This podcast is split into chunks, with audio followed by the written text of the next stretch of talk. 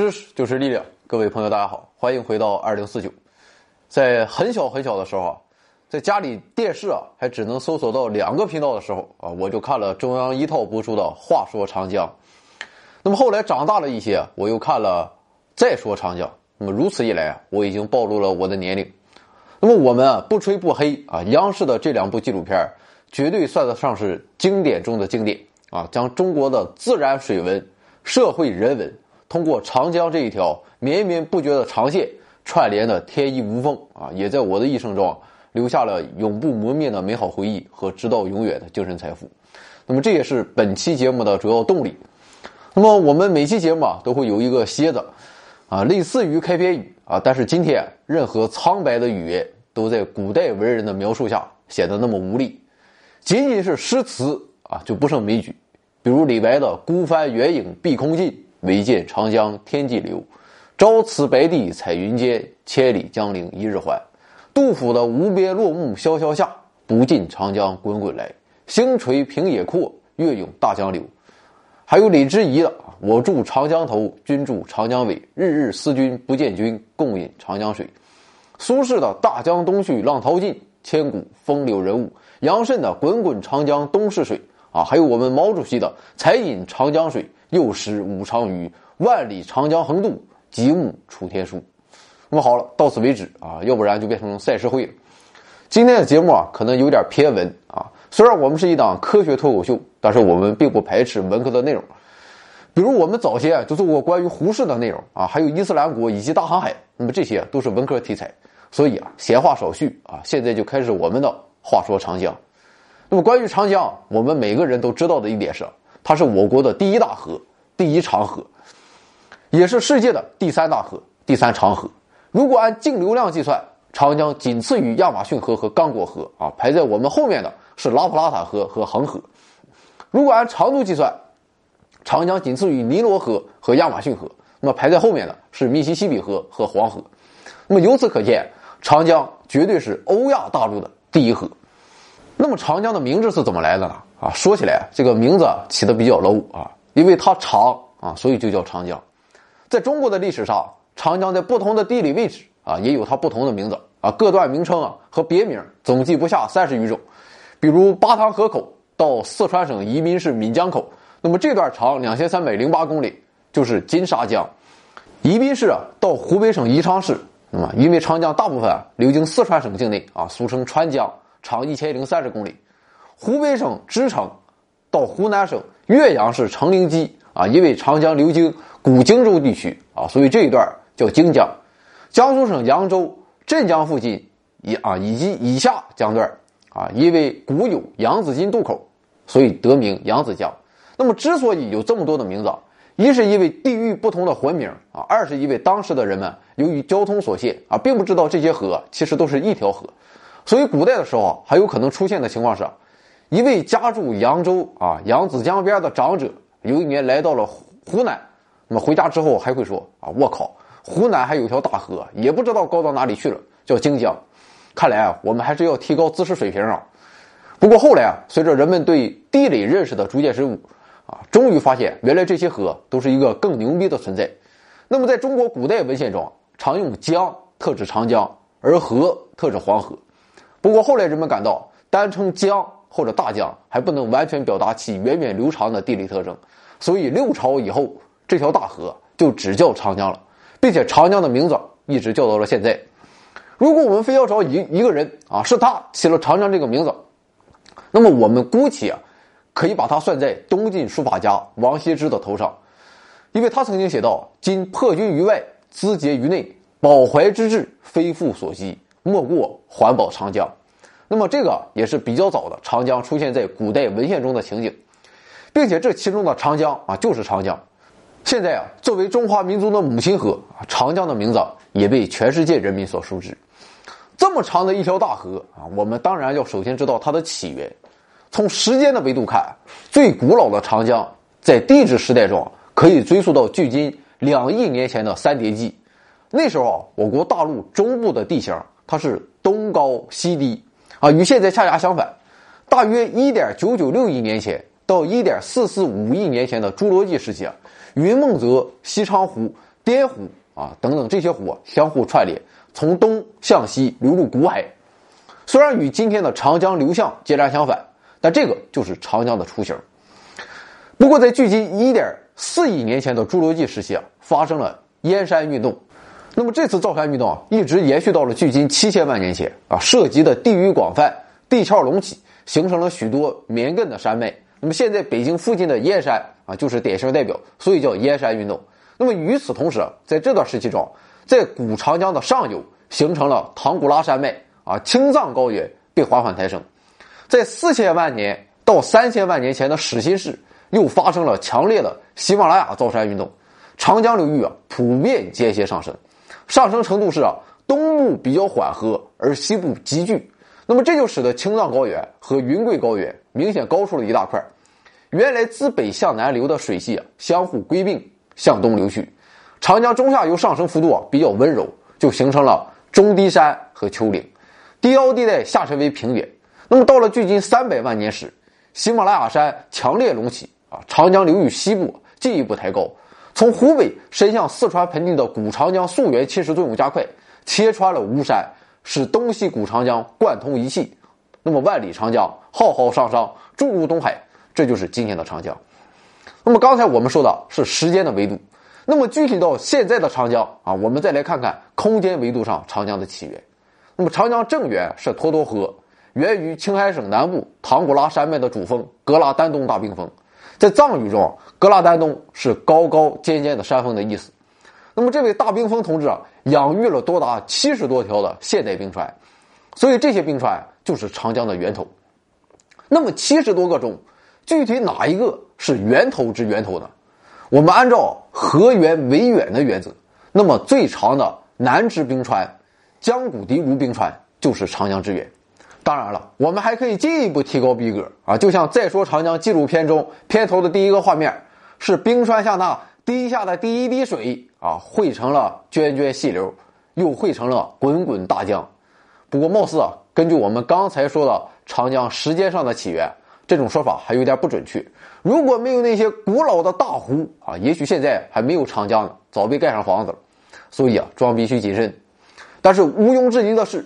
这七十几条现代冰川为现在的长江提供了源源不断的冰川水，孕育出了长江的正源沱沱河。沱沱河这个名字啊，源自蒙古语，意思是缓慢的洪江。那么除了正源，长江还有南源和北源。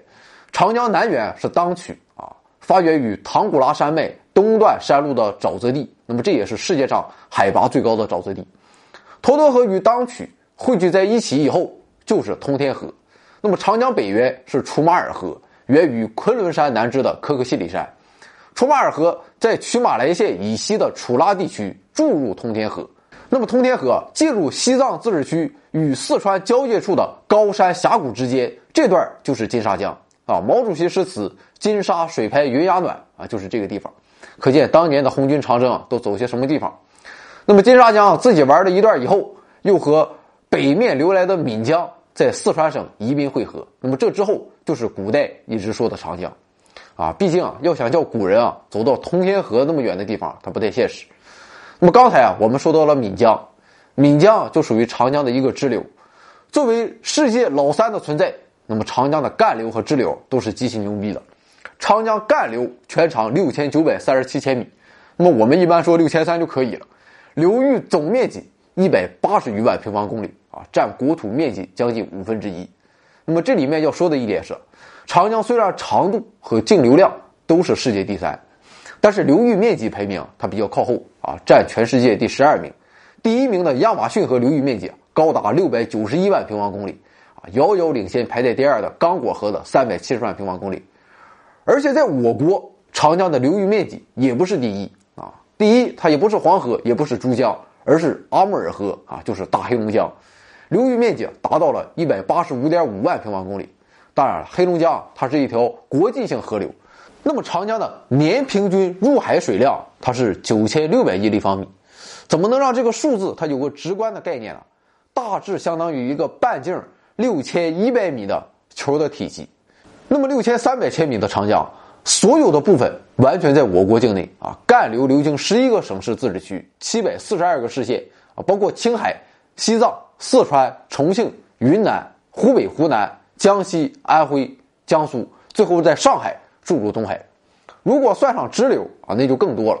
那么长江共有大大小小七百多条支流，其中长度在一千公里以上的有汉江、嘉陵江、雅砻江、沅江和乌江。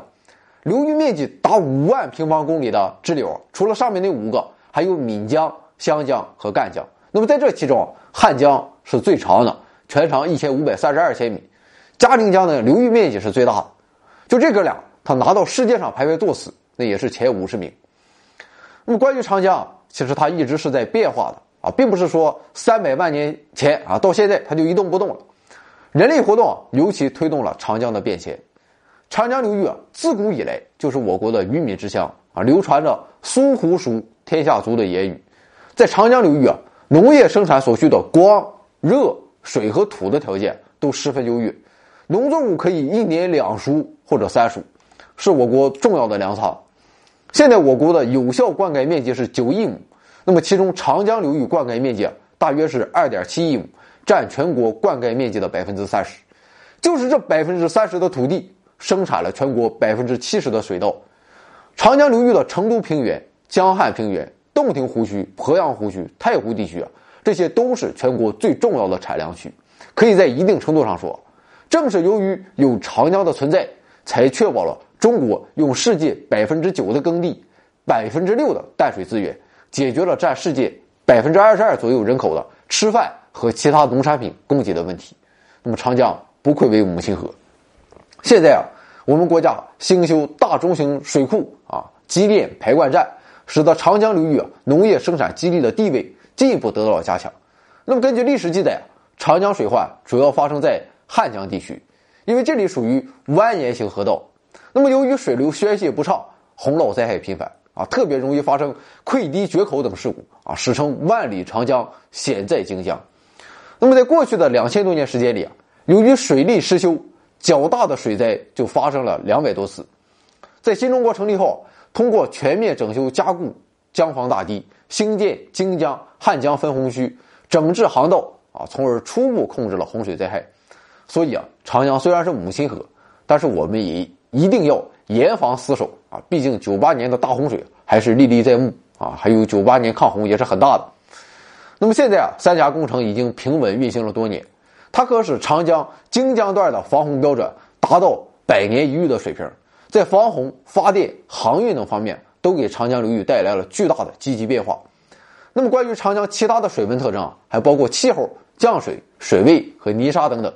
那么，由于我们的节目啊只是一个概览，所以今天啊也不能说的太细。那么，关于长江流域的气候，自然它没有一个统一的气候类型。由于长江流域广阔啊，所以它也横跨了两个主要的气候带。在长江源头的青藏高原属于高山高原气候类型，典型特征啊是一山有四季，十里不同天。而长江中下游地区啊，则属于亚热带季风气候，那么特点就是夏季炎热多雨，冬季低温干燥。从气温上说，长江流域的年平均气温是呈东高西低、南高北低的分布趋势，中下游地区啊高于上游地区，江南高于江北。那么江源地区啊，则是全流域气温最低的地区。由于地形的差别，在以上的总分布趋势下，它又形成了四川盆地、云贵高原和金沙江谷地啊等等这些封闭式的高低温中心区。从干旱指数啊相对湿度上来看，长江流域啊平均干旱指数是零点八六，它属于湿润地带。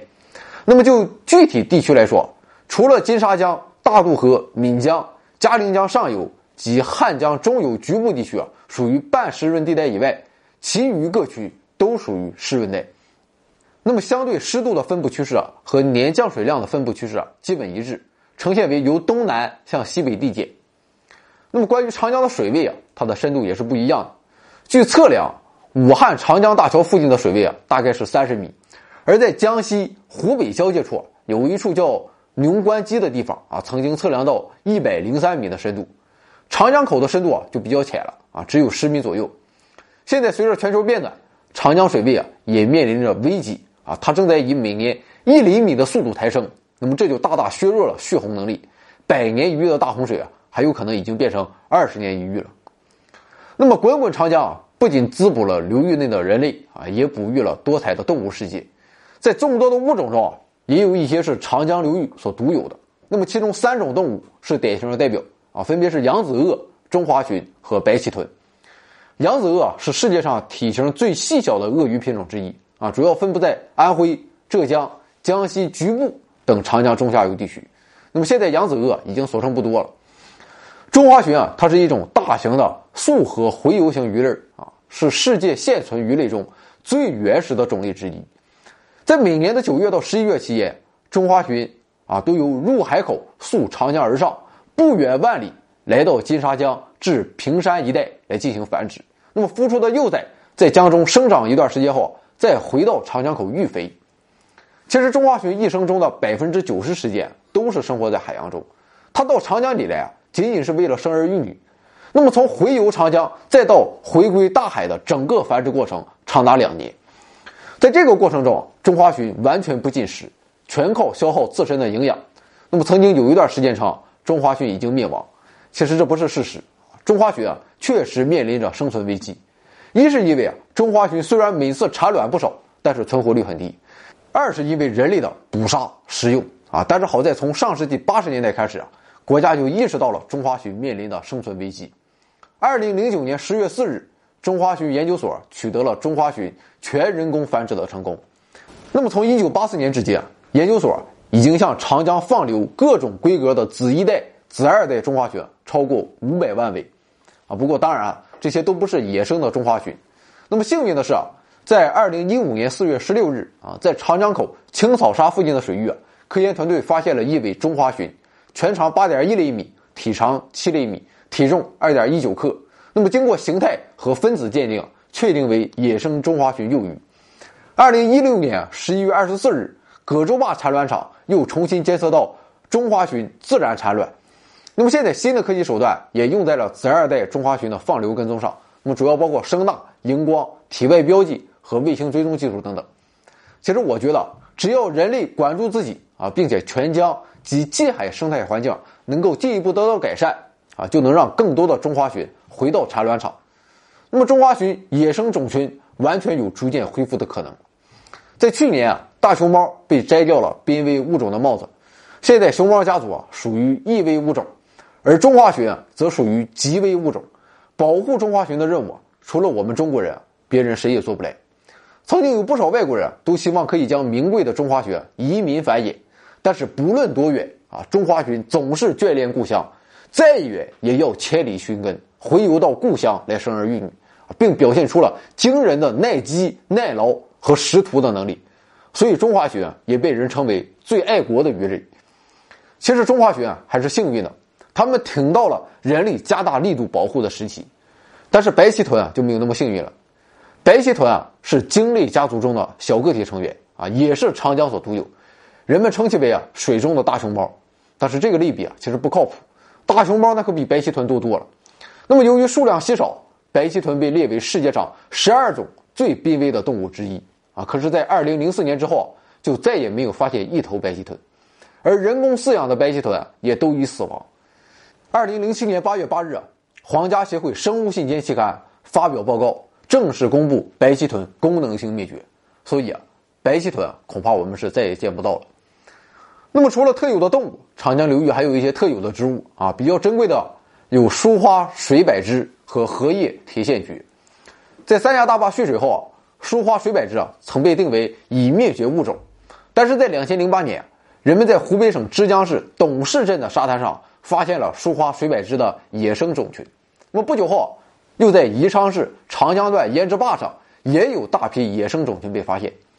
二零一四年，疏花水柏枝的野生种群在四川也第一次被发现。那么疏花水柏枝啊，它有特殊的反季节生长周期，在每年春夏时期，江水上涨，它们的枝干会全部腐烂，但是它们的根系在水底数米仍能呼吸。那么到了秋冬季节，当河滩露出水面啊，它们就来玩意儿，开始从沉积物中汲取养分，迅速的生长繁殖。那么现在随着环境的不断变化，虽然疏花水柏枝啊还没有灭绝，但是野生资源的分布也逐渐萎缩。为了解决这个问题啊，科学家们啊将它们移居到实验室啊精心培养，当成年的时候再让他们回归到原始生活的地方。而且这哥们儿啊，他生存能力极强，自己也争气。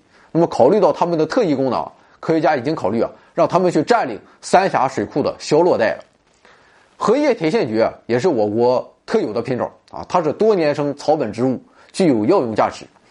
在一九九六年，《中华人民共和国野生植物保护条例》中，将其列为国家一级保护野生植物。和舒花水柏枝一样，这哥们儿现在也待在实验室里啊，坐等焕发自己的第二春。那么长江它是一个多面手，一方面它对农业生产至关重要，那么另一方面频发的水患和旱灾啊，也让流域人民。感到深深的无助。那么再者，长江地势跨度大，海拔从高于四千米啊降低到五百米，蕴含了丰富的水能资源。所以啊，提到长江啊，就不得不提长江的大型水利工程。那么长江也是我国主要的水电能源基地。早在一九一零年，长江流域的第一座水利工程石龙坝就已经建成。那么到了现在，各种大中小型水利工程已经数不胜数。粗略统计，应该在两万座以上，而这其中啊，佼佼者就是三峡。所以今天啊，节目的最后这段时间，我们就留给三峡工程。可以说，长江三峡从规划建设一直到现在都运行了十多年，争议一直不断。那么，特别是在去年，长江中下游发生了自1998年以来的最大洪水，造成了人员伤亡和重大的经济损失。那么，争议再一次被放大，人们纷纷议论：那不是有三峡吗？啊，有三峡怎么还有洪水呢？那么同时啊，关于三峡的各种言论也是不绝于耳。比如很多人就认为啊，零八年地震就和三峡有关啊，你把水关起来了，给了地壳巨大的压力，所以引发了地震。那么关于这一点，今天我就不多说了。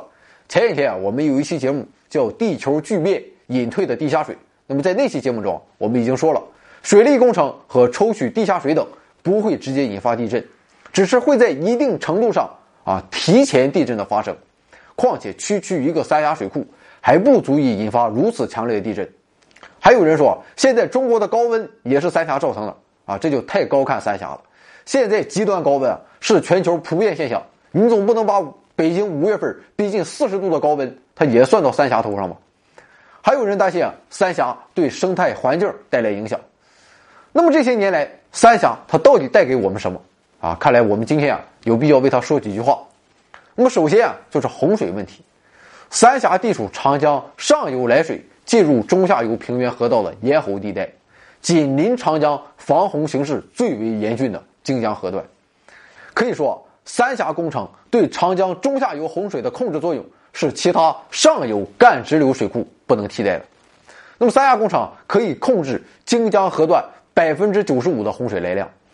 在三峡工程建成后，荆江地区的防洪形势。发生了根本性的变化，同时也大大提高了武汉防洪调度的灵活性。三峡工程的建成，标志着以三峡工程为骨干的长江中下游防洪体系基本形成。那么，三峡工程它是按千年一遇设计，防洪库容达到二百二十一点五亿立方米，那么这个是相当可观的。要知道，长江的年净流量也就只有九千六百亿立方米，这样的防洪库容。可使荆江河段的防洪标准由原来的十年一遇提高到百年一遇。如果遇到百年一遇的洪水，通过三峡自身的防洪库容调蓄啊就可以抵御；如果是千年一遇的洪水啊，需要使用分蓄洪区。但三峡工程的存在会让荆江分蓄洪区的压力减小百分之九十，这就大大降低了洪水造成的损失。两千年至今啊，长江上游地区。陆陆续续修建了三十多座大型水库，那么这使得三峡以上水库的防洪库容增加到了六百六十亿立方米以上。通过以三峡工程为骨干的水库群的联合调动，可以大大缓解长江的防洪压力。其实有时候我想，大家对于三峡工程的态度，有点像对刘翔的态度啊，得了 N 次冠军没记住，摔一次倒霉了。三峡工程也是这样。况且啊，二零一六年那次三峡工程它也没有摔。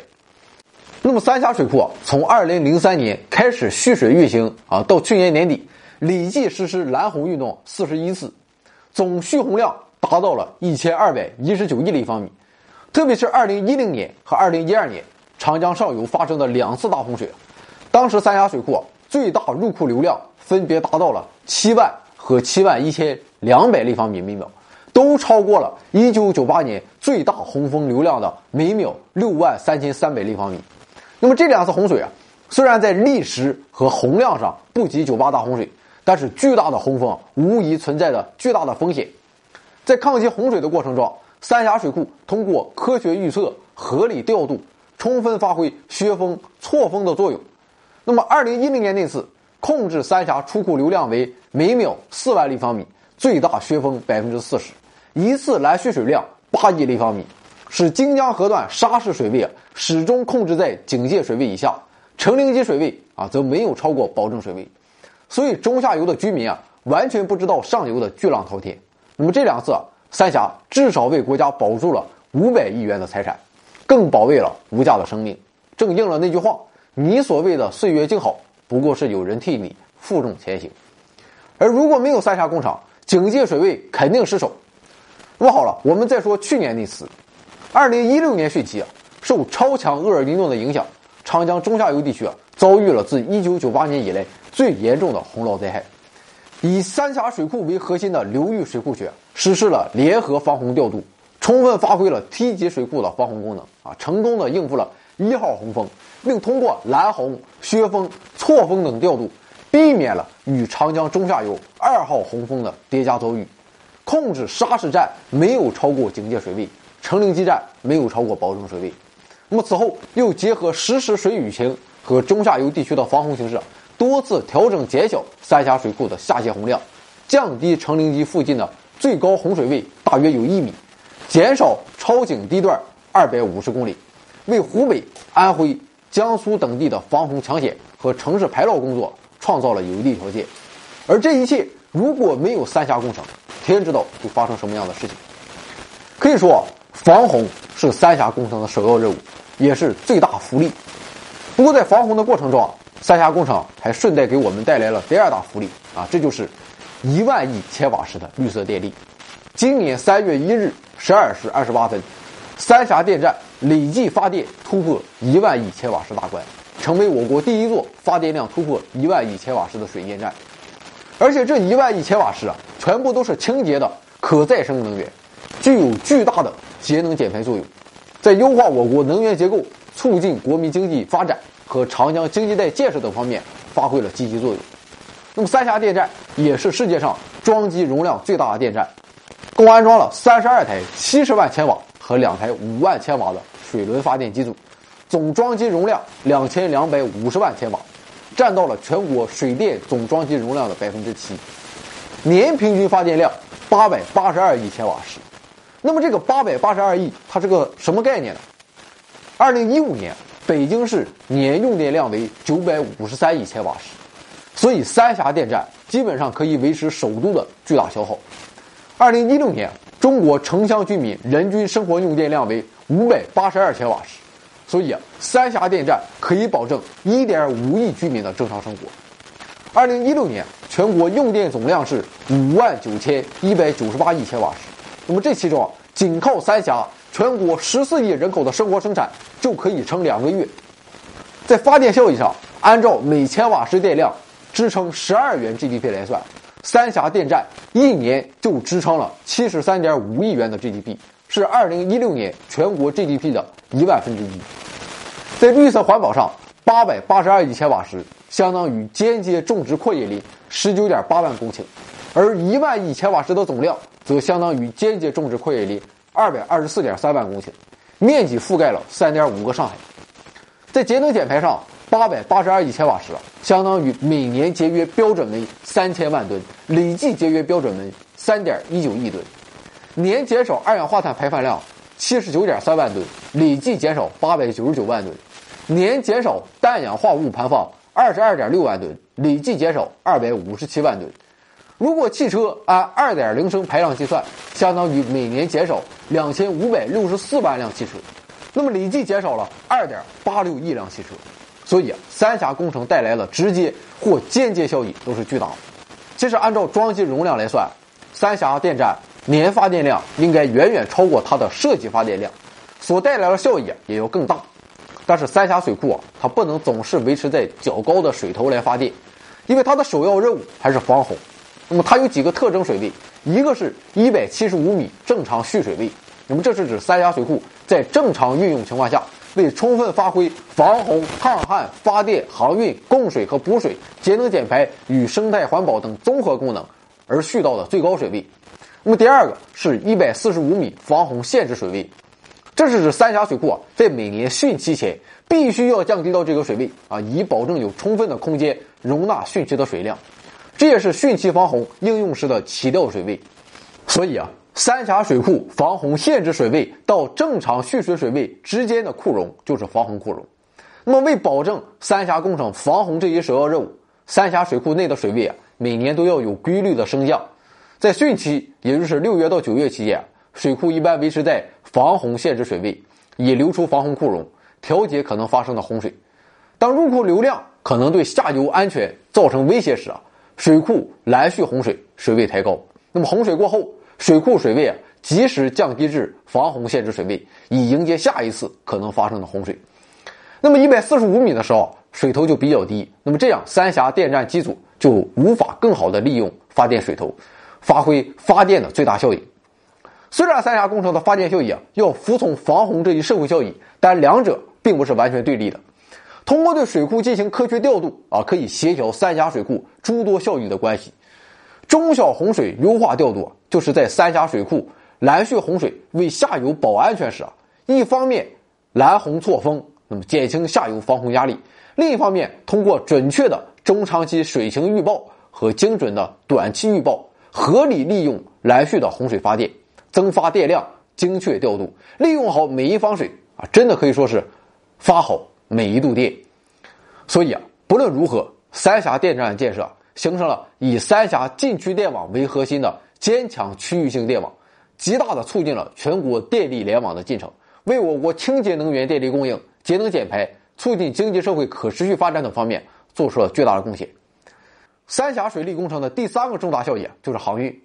三峡水库蓄水以后啊，库区一百多处险滩被淹没，那么加之航道整治工程的实施啊。库区通航条件啊得到了大大的改善，大部分单行控制河段被取消，绞滩站全部被撤销。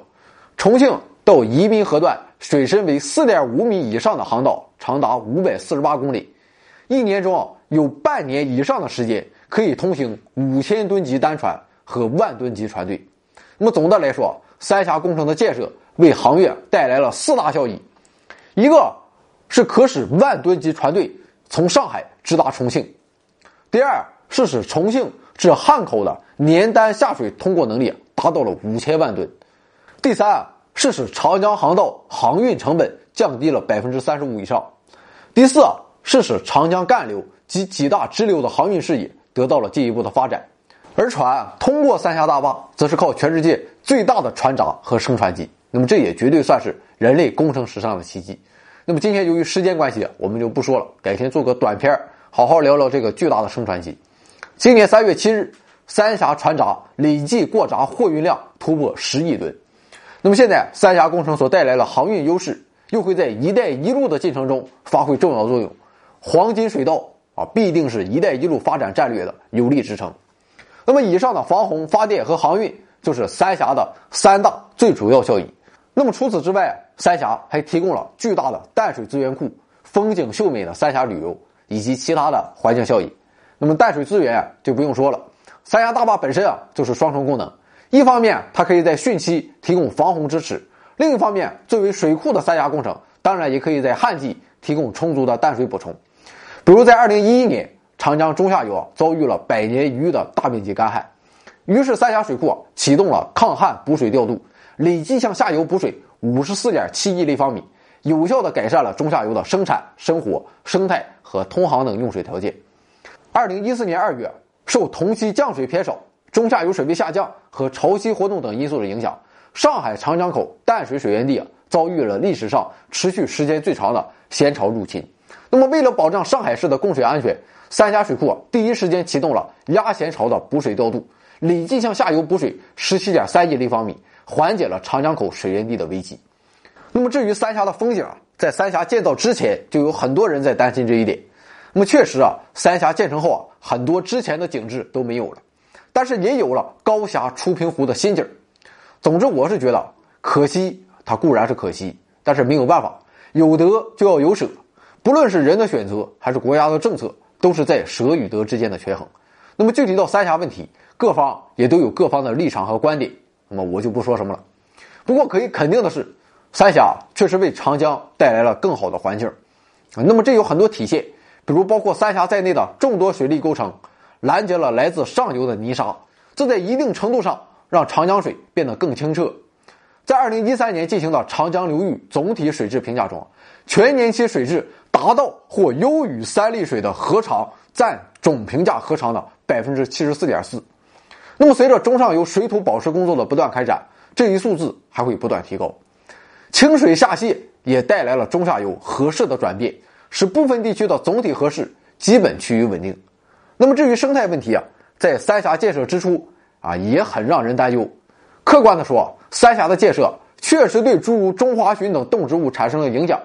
但是话说回来，即便不建三峡，这些动植物啊也处于濒危状态。你建了三峡，反而有了约束，让政府更重视了这些动植物的保护，反而是因祸得福。那么现在，三峡各个动植物实验室、研究所都在巨大资金的投入下，加大力度保护长江流域濒危的动植物。那么一些动植物已经从濒危的名单中剔除。随时准备焕发第二春，重返大自然的怀抱。那么，关于三峡，我们还有一个想不到的效益。在二零一五年六月，东方之星号沉船事故发生。如果没有三峡，江水奔流而下，打捞和救援工作是很难开展的。但是，有了三峡大坝的主动阻拦，就为救援、搜寻和打捞工作争取到了宝贵的时间和有利的条件。当然了，我们希望这样的效益，三峡大坝发挥的越少越好。不过，任何事物都是双刃剑。我们秉着实事求是的原则，我们也要说，三峡工程确实也带来了些负面影响。不过，地震啊，绝对和三峡无关。如果你就觉得有关，那我也没有办法。那么详情我在上面已经说过了。目前看来啊，三峡带来的负面影响主要是两方面，一个是通江湖泊的枯水期提前。那么，在三峡水库蓄末蓄水期的时候，长江水位啊会下降比较多。这导致关联湖泊出流加快，关联湖泊枯水期提前，比如洞庭湖的枯水期提前了二十天左右，那么枯水期成为了常态化。两千零三年以来啊，受河道枯水河槽冲刷影响，低水时长江中游各站水位啊总体呈逐渐下降趋势，削弱了长江顶托的作用，导致鄱阳湖、洞庭湖向长江泄水加快，而鄱阳湖的枯水问题啊尤其严重。第二个影响是崩岸问题，由于泥沙量的减少，由浑水下泄变成了清水下泄，对堤防冲刷力度加大，侵蚀能力加强，河流的弯道凹岸在清水像刀子一样的冲刷下，下部越掏越深，越掏越深，那么上部它就处于悬空状态，在重力的作用下，岸坡崩塌时有发生。自蓄水以来，总计崩岸六百五十五处，崩岸总长度四百九十五点九公里。不过，这些崩岸主要发生在蓄水运用前的崩岸段和险工段范围内，总体河势基本稳定。荆江大堤和干堤护岸险工段基本安全稳定，没有发生重大的崩岸险情。所以啊，总的来说，用我们的老话讲，长江三峡工程利大于弊是妥妥的，而且是远远大于其中所造成的创伤。相信，我们也可以慢慢抚平。毕竟啊，中国人民从来都是不信邪的。那么好了，今天的长江我们就聊到这里。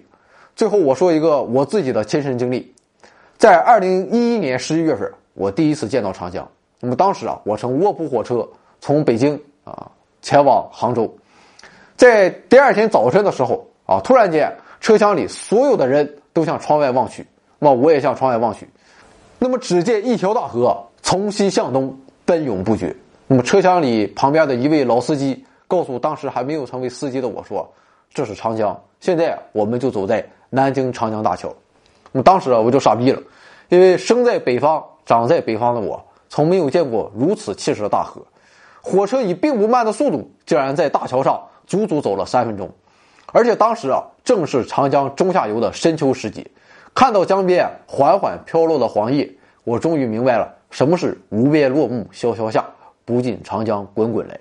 那么这一壮丽景象，虽然只在我的眼中存在了不到三分钟，却成为了我永远抹不去的记忆。没想到在那之后，我再没有见过长江啊。虽然跨过长江十几次，但都是在飞。看到长江后，我也明白了为什么在我国历史上没有北方外族入侵，抵抗到最后的总是南方人。那么一方面是因为长江天险确实让人望而却步，另一方面也可想而知，正是这条大河从生物学上、文化意义上又滋养了怎样的一个民族。正是长江的存在，才有了江东弟子多才俊，也有了一时多少豪杰。千百万年来，长江通过地质作用，塑造了中华大地的气象万千，为后续智人的迁徙、繁衍、发展提供了完美的地理条件。千百年来啊，长江运用它源源不断的江水，哺育了一代又一代中华儿女，让中华文明历经千载，风采依旧。现在啊，我们运用人类智慧。通过现代工业的奇迹，让人和长江以及长江流域千千万万的物种共同协调发展，维护自然的生态平衡，并为人类的发展继续造福。我们相信啊，只要江水绵绵不断，中华文明的火种就必定世代传承，永不停歇。天长地久有时尽，此情绵绵无绝期。最后啊，任何语言在一首歌面前都显得那么苍白无力。我们以赛诗会开头，现在啊以歌咏比赛结尾。那么在下在此就献丑了。你从雪山走来，春潮是你的风采。你向东海奔去，惊涛是你的气概。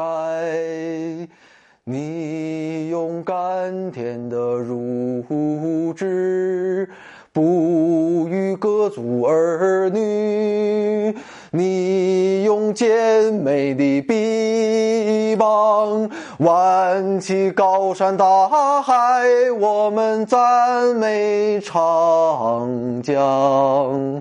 你是无穷的源泉。我们依恋长江，你有母亲的情怀。